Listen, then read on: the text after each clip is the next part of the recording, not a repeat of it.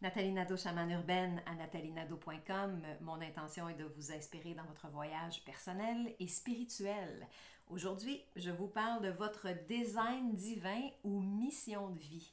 Souvent, on entend parler de mission de vie, mais pour ma part, je préfère parler de design divin. C'est plus doux à mes oreilles et c'est moins lourd de sens que mission. Chaque fois que vous vous demandez si vous êtes à la bonne place dans votre travail ou votre carrière, c'est fort possible que vous ne le soyez pas. Se poser la question, c'est un peu y répondre de toute façon. On a souvent tendance à se poser cette question-là. Où est ma place? Qu'est-ce que je peux faire de plus? Comment je peux contribuer? Qu'est-ce que je suis venu faire ici? Certains vous diront de choisir ce qui vous habite et de tout lâcher, tout mettre vos œufs dans le même panier pour mettre pleinement le focus sur ce que vous souhaitez développer. Si vous avez des ressources illimitées, allez-y, pourquoi pas? Mais la réalité pour la plupart d'entre nous, c'est qu'on a des comptes à payer à la fin du mois et que tout quitter pour se lancer dans l'inconnu, c'est peut-être pas réaliste pour nous tous. Je suis une grande rêveuse, je suis convaincue qu'on a le pouvoir de transformer notre vie et de ce que nous souhaitons vivement. Mais ici, en ce moment, maintenant, il existe une notion de temps, il existe une notion d'argent et le temps prend parfois son temps.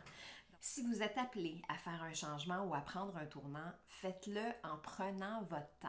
Si vous êtes passionné et que vous souhaitez changer de métier, faites-le sans nécessairement tout quitter la sécurité est un besoin de base et si cet aspect-là de votre vie est dans un état critique, ça sera toujours difficile pour vous de créer, de manifester, d'avancer et de faire un changement permanent.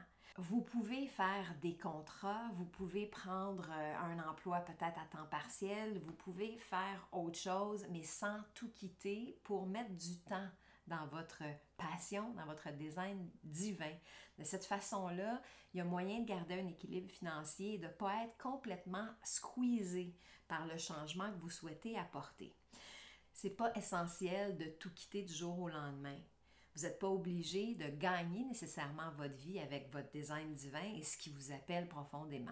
Et si vous souhaitez transformer cette passion-là en rémunération, vous n'êtes pas obligé de mettre tous vos œufs dans le même panier. Vous pouvez vous donner le temps de créer, de réfléchir, de mettre en place votre projet, de vous donner la permission de garder un revenu alimentaire, mais de le transformer comme moteur pour propulser ou laisser la place à ce que vous souhaitez créer. L'important, je pense, c'est de ne pas mettre toute la pression de votre réussite sur votre création, sur votre passion.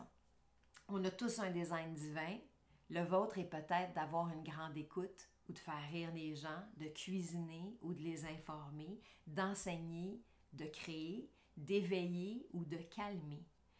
Que vous souhaitiez en faire un métier ou non, répondez du mieux que vous le pouvez à vos passions, laissez le temps faire son œuvre et ne mettez pas toute la pression sur la création ou la transition vers votre design divin.